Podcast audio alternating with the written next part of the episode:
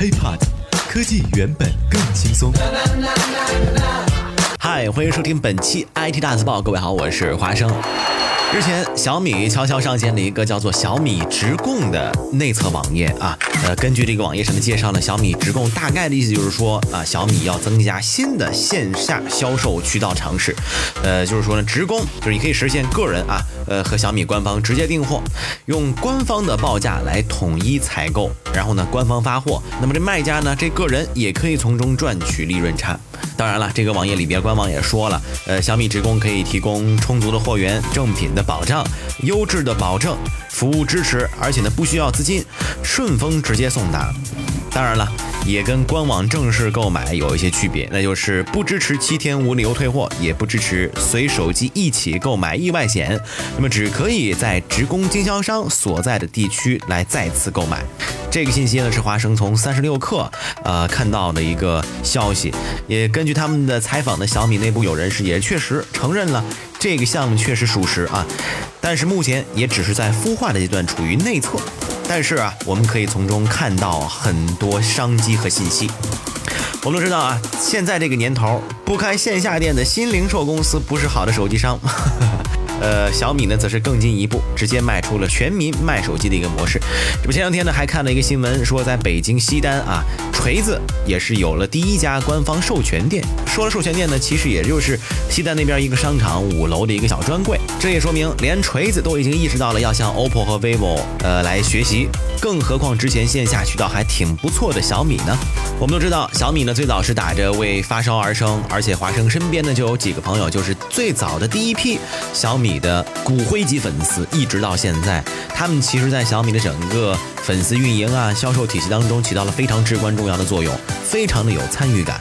那么，小米职工确实也得到了不少这种米粉的支持。后来呢，又根据中国青年报此前的报道，小米职工啊，早在今年春节的时候就已经开始了内部测试，申请者可能需要填写身份证、手机号、详细地址和一百字左右的个人介绍，再加上一个。个人手持身份证的照片，填写完信息后，再经过小米的审核，就可以成为小米职工点了。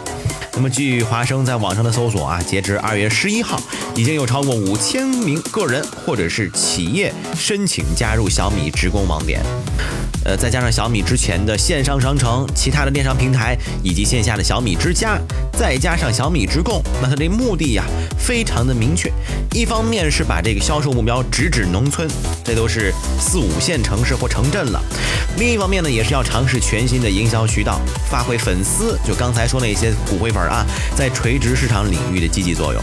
这么一看啊，小米现在不只是一家手机公司，或者说也更像是一个零售公司了。当然了，华生也个人觉得呀，这种小米职工，我觉得小米也是迫不得已。怎么讲？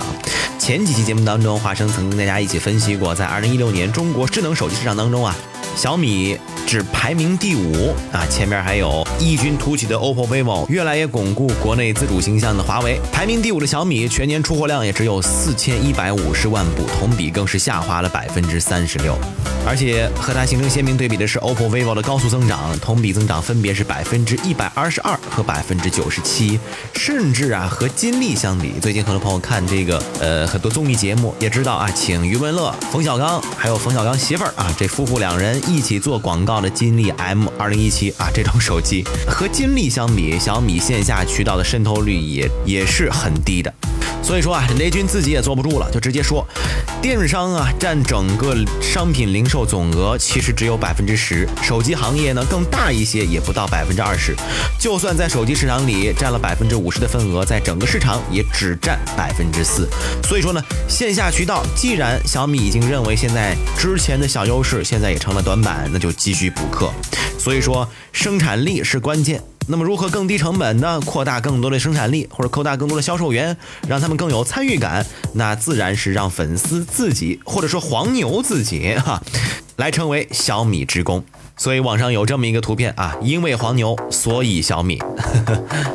当然了，对于这件事情也是有很多难点，甚至有很多质疑。那么首当其冲的就是这样的职工是否会助推黄牛拉价？对吧？此前呢，供货不足一直是小米长期以往啊多少年来受到诟病的一点。得了，如果很多黄牛都变成了小米的职工点，或者说小米职工这种模式能够产生更多的黄牛，这怎么办呢？不管你是内部有什么样的惩罚措施，哪怕直接封号也好，还是止不住咱们中国人的聪明劲儿啊，对吧？所以说呢，呃，很多朋友都建议啊，说这小米职工应该分为两个阶段来进行。第一阶段是要慢慢来，量可以少啊，职工点可以少，但是必须优质的职工对象，那作为种子来进行重点的培养，树立标杆，建立标准化。